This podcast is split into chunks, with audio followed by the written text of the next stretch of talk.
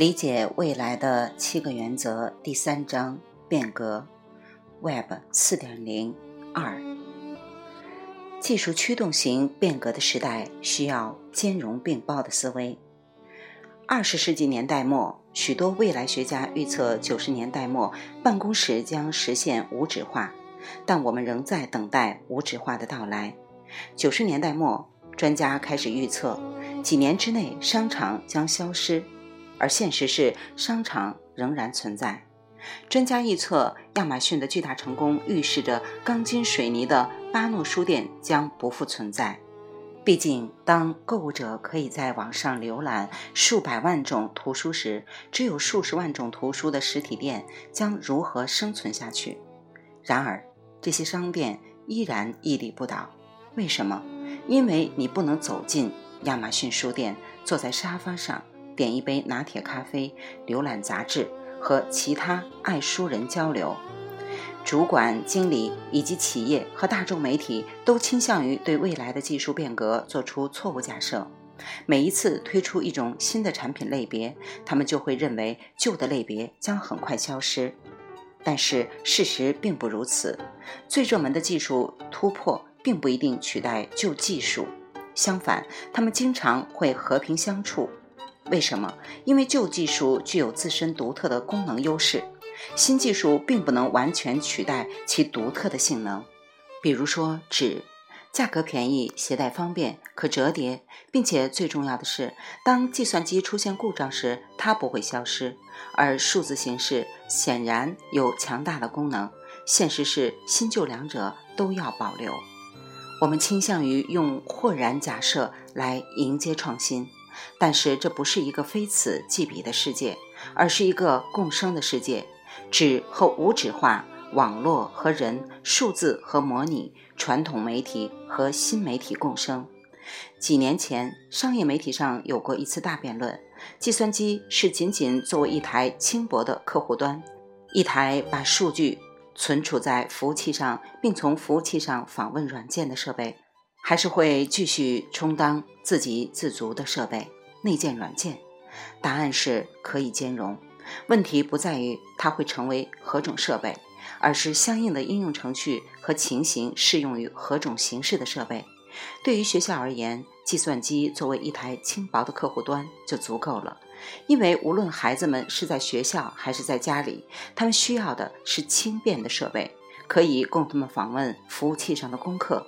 家庭作业和参考工具，这样即使他们弄丢或弄坏了，更换成本也很低。对于企业用户而言，可能更希望将数据真实的存储在自己的笔记本电脑或手机上，而不用依赖无线网络。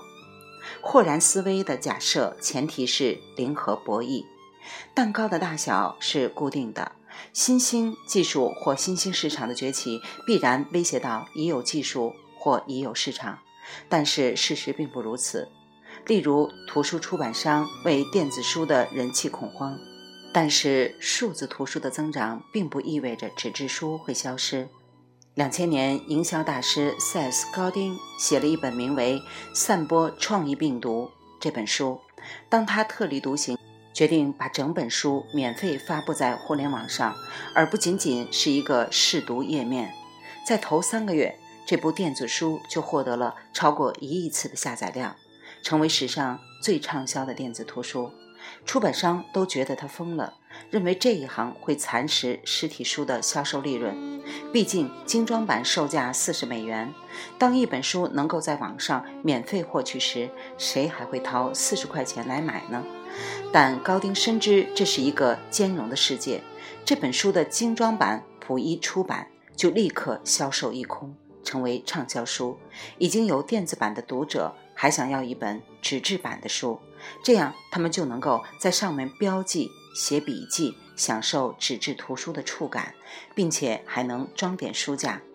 当然，这并不是说已有的技术的销量和市场份额将始终保持不变。显然或多或少会分割出去一部分，但新技术和旧技术组合起来，兼容并包，能够以惊人的方式把蛋糕做大。其中的关键点就是整合，这也解释了为什么所有关于无纸化办公的预言都没有实现。因为在创建新技术的同时，我们也在不断整合旧技术。在巴诺书店，如果你要的书没有库存，可以通过店内的自助服务终端订购。人们在网上浏览苹果产品或雷克萨斯汽车，有些人甚至会通过网络购买。但大多数人在浏览之后，会亲自去苹果商店或雷克萨斯经销店触摸产品。感受它，看看它的性能，并建立面对面的客服关系才购买。今天，全美国上下的报纸、图书出版商都在恐慌，他们相信网络媒体会将他们淘汰，广播电视网络也是如此。这部分内容我们将在第六章进一步介绍，但原有的媒体不一定会消失。使原有技术留存下来，并找到新增长点的秘密，就是让这些拥有老技术的组织拥抱新技术，以创新性的方式组合新旧技术。如果一份报纸的印刷版与它的在线版本不同，那么同时保留就是可行的选择。把握兼容并包原则的秘密，能够释放更多的资源、空间、财富以及能力。回到 Web 4.0，我们讨论的是超级智能电子代理。兼容并包原则告诉我们，无论电子代理如何精巧好用，它们永远不会取代人际的现场互动。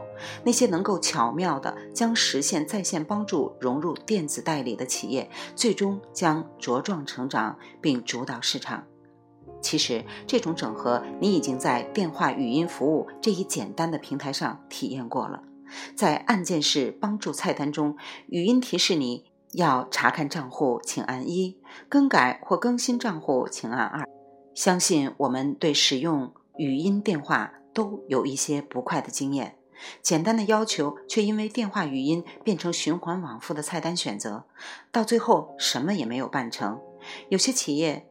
则将这项新技术加以改善，并很好的与真人客户服务结合，让客户更容易操作。最后，这些企业必能经营有成，基业长青。未来是不会完全自动化的。它将结合自助帮助和现场帮助。未来不只有数字光纤自动化、自助服务和年轻化，而是数字和模拟、光纤和铜线、自动和手动、自助服务和全方位服务、青年和老年人共存的世界。世事变迁越快，我们就越多的生活在兼容并包的世界。对于想要基业长青、成就繁荣的企业，远见力带来的关键启示就是不断寻求各种途径来整合新老资源，不断创新。